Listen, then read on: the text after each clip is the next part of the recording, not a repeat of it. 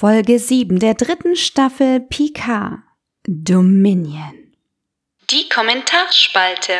Jack kehrt den Spieß um und lässt Vedic zu sich kommen, um sie festzuhalten und zu befragen. Wir erfahren nun, dass Vedic auf Daystrom Station gefangen gehalten und für Experimente missbraucht wurde. Die ganze Qual nannte sich Projekt Proteus. Sie wurde zu der Waffe, zu der sie die unethische Wissenschaftlerin machen wollte, tötete diese und nahm ihre Form an.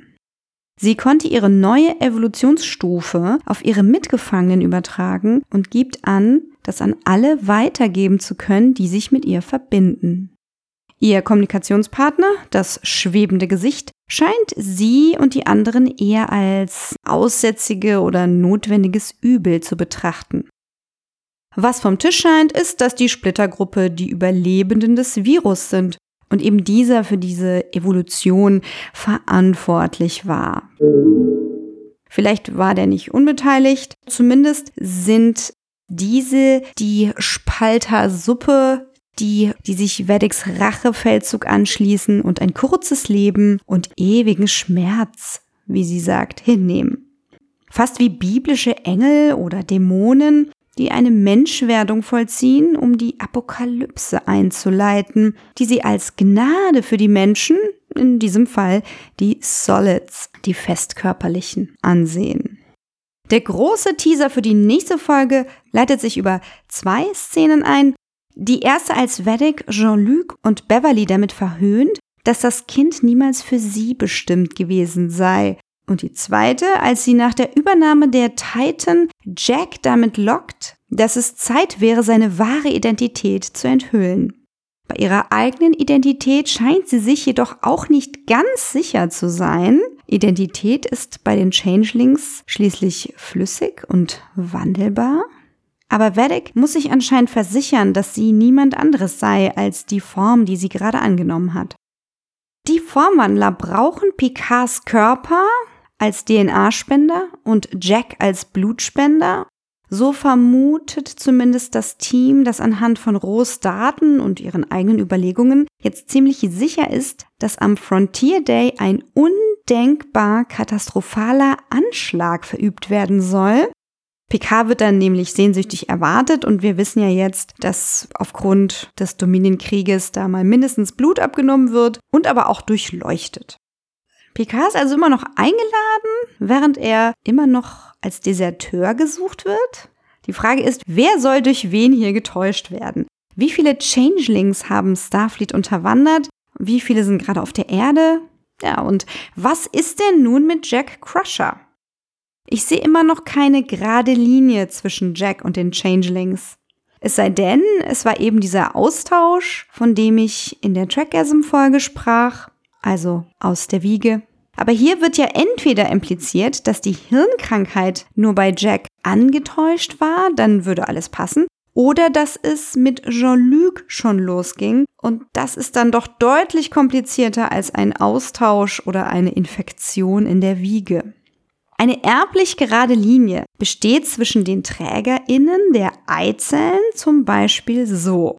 Eure Oma hat schon die Eizellen in sich getragen, die in eurer Mutter herangereift sind und aus denen ihr gebaut wurdet. Während der Schwangerschaft migrieren Zellen vom Kind zur Mutter, nennt sich fötaler Mikrochimerismus. Wie sich das jetzt mit den Samenzellen verhält und ob sich da Paargeister, Viren, Q-Teilchen, äh, ist Q eigentlich kurz für Quantenwesen? Oder Changeling-Ooze, einnisten können, werden wir erfahren. Denn alles ist möglich in diesem Sci-Fi-Setting. Ja, was haben wir noch erfahren? Die Hirnkrankheit war also eine Fehldiagnose. Haha. Bisschen unelegant ist das jetzt schon mit diesem Red Herring, der mal an der Angel zappelt, mal nicht. Was auch immer in Jack ist, könnte also schon in Jean-Luc gewesen sein, vielleicht sogar auch schon in Yvette Picard vielleicht in Maurice? Würde und sollte das seine emotionale Reserviertheit erklären? Hoffentlich nicht. Gerade im Zug auf Yvette machen da für mich nur die Naniten der Protoborg Sinn, mit denen Picards Mutter sich im Gruselkeller des Chateaux infiziert haben könnte. Deswegen könnte Picard später dieser einzigartige Borg, Locutus und ein gefundenes Fressen für das Kollektiv gewesen sein. Das müssten dann aber wirklich absolute Bioborg gewesen sein, ohne jegliche Rückstände der Cybernaniten. So hatte ich das aber auch verstanden, da die Queen in Agnes Körper ja Sungs Hilfe benötigte, das war Staffel 2, ihre Drohnen zu erschaffen. Was auch für eine Bioborgifizierung sprechen würde, ist, dass die Borg Picard ob seiner Hirnkrankheit ja abgelehnt oder repariert hätten. Vielleicht konnten sie es nicht, da dieses besondere Hirngewebe ja irgendwas mit temporaler Wahrnehmung bei Jean-Luc und Telepathie bei Jack zu tun haben scheint. Hatten sie zu dem Zeitpunkt vielleicht nicht auf dem Schirm? Oder es war eben nicht die Hirnkrankheit, weder bei Jean-Luc noch eben jetzt bei Jack.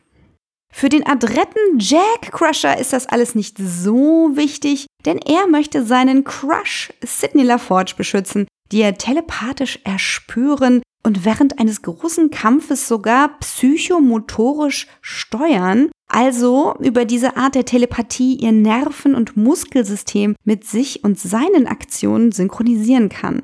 Sieht von außen so aus wie eine Art Besessenheit, wie ein Puppenspiel, eine Oberherrschaft, auf Englisch Dominion.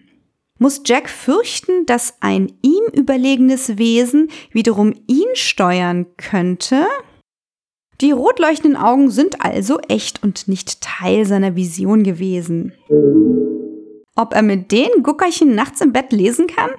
Wäre er eine Figur aus dem Urban Fantasy Genre, würde ihn das als Werwolf oder eine andere Wehrkreatur ausweisen, auch bekannt als Gestaltwandler oder Wechselbälger.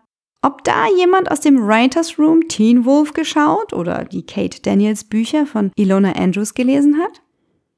Absolutes Geschenk der Folge für mich war Sevens Dialog mit Tuvok, der von einem anklingenden Voyager-Theme gekrönt wurde. Eskalierendes Element war Lore bzw. Data. So wurde es durch Lore erst problematischer und durch Data, der sich in seinem pseudo-positronischen Chimärenbewusstsein durchsetzen konnte, dann wieder harmonisch. Aber habe ich mich verhört oder wurde Lal gar nicht mehr erwähnt? Die war einfach nicht mehr Thema. Thema der Folge war Identität und ihre Komposition. Wortwörtlich, denn Vedic erklärte die Symphonie ihres Traumas, aus dem sie neu geschaffen wurde. Ja, damit wird es auch weitergehen und ich vermute weiterhin, dass Vater und Sohn sich auf eine Art gegenüberstehen werden als Nichtmenschen oder Kompositarmenschen, an der sie ihr zukünftiges Verhältnis festmachen. Nämlich, dass es ein Danach gibt. Wie dieses danach aussieht, könnte sehr metaphysisch oder total unspektakulär aussehen, wie zum Beispiel eine Tasse Earl Grey trinken. Ich bin jedenfalls gespannt. Wer fehlt uns denn noch bei der großen Wiedervereinigung, beim großen Next Generation Link?